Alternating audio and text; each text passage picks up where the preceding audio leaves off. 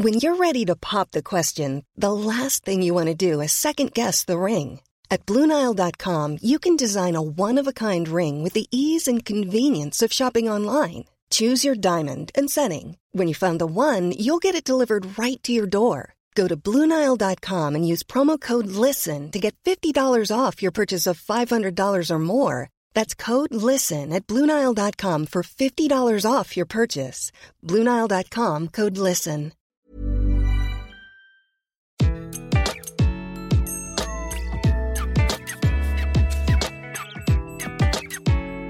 Bonjour, je suis Gaël Châtelain-Berry, bienvenue sur mon podcast Happy Work, le podcast qui va vous aider à améliorer votre quotidien au travail. Cette semaine, j'ai décidé de vous parler des mots et des expressions qui sont insupportables au travail. Et oui, pour améliorer son bien-être, il faut parfois s'attaquer aux choses qui le menacent et les mots peuvent en faire partie. Je ne sais pas pour vous, mais moi, je prête une attention toute particulière aux mots.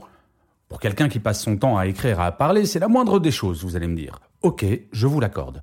Cela étant dit, pour nous toutes et tous, les mots ont leur importance au quotidien. Et j'ai le sentiment que certaines personnes ne s'en rendent pas véritablement compte. Oui, il y a une différence énorme entre dire c'est bon et dire hum, pas mauvais. Ce n'est pas pareil de dire à un collaborateur ou à une collaboratrice c'est pas mal plutôt que de dire c'est bien.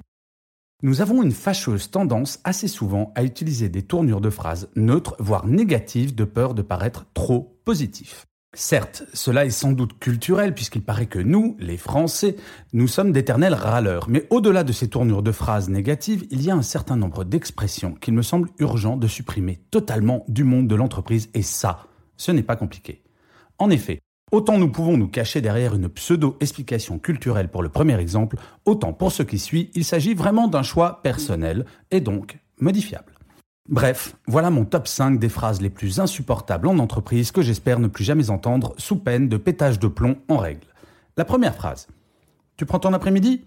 Ah, le présentéisme à la française qui fait que l'on mesure l'implication d'un salarié à son heure de départ du bureau.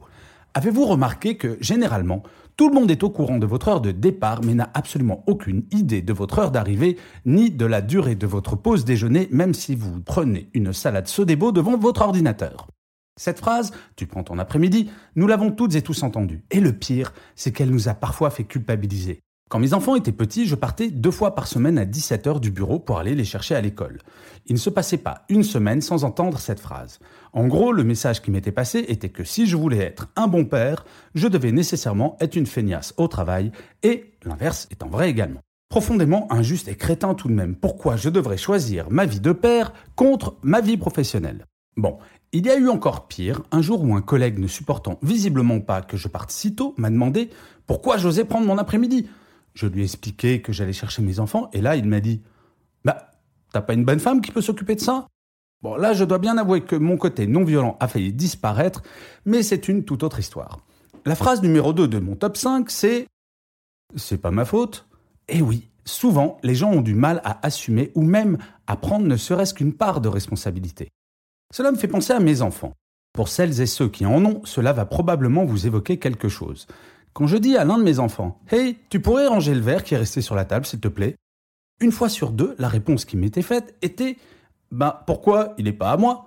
J'ai fini par régler le problème en leur expliquant que quand je faisais la cuisine, je ne la faisais pas que pour moi. Et que s'ils souhaitaient pouvoir manger autre chose que ce qu'ils allaient cuisiner pour eux-mêmes, il allait falloir qu'ils commencent à se la jouer un petit peu plus collectif. Je crois que l'idée de manger des pâtes au beurre tous les jours a fini par les convaincre.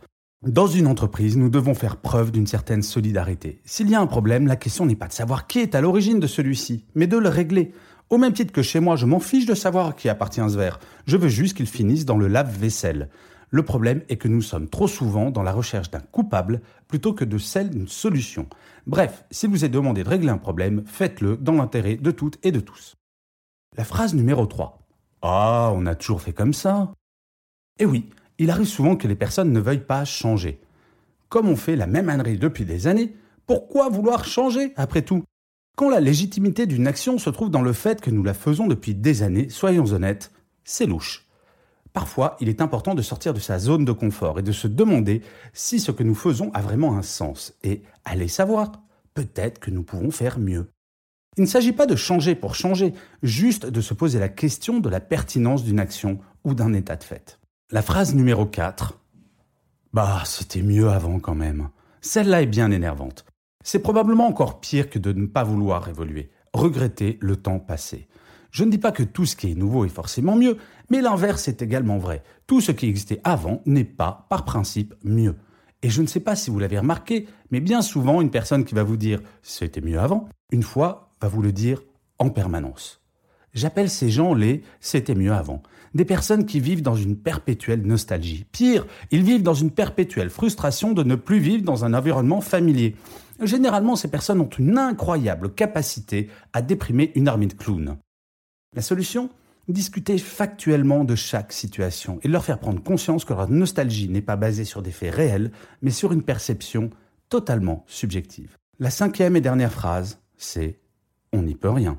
Et oui, il y a des fatalistes en entreprise qui baissent les bras avant même d'avoir essayé. Lors de mes séminaires de management, j'explique aux participants qu'ils peuvent agir pour changer les choses. Je ne prétends pas qu'ils arriveront à tout changer, mais par contre, une chose est absolument certaine, s'ils ne font rien, rien ne changera. L'action est l'un des cœurs de la motivation. Je suis assez convaincu que si nous sommes insatisfaits d'une situation et que nous sommes persuadés de ne pouvoir rien y faire, autant ne plus se lever pour aller au travail ou démissionner. Rien n'est immuable en ce monde. Et nous pouvons toutes et tous agir, chacun à notre niveau.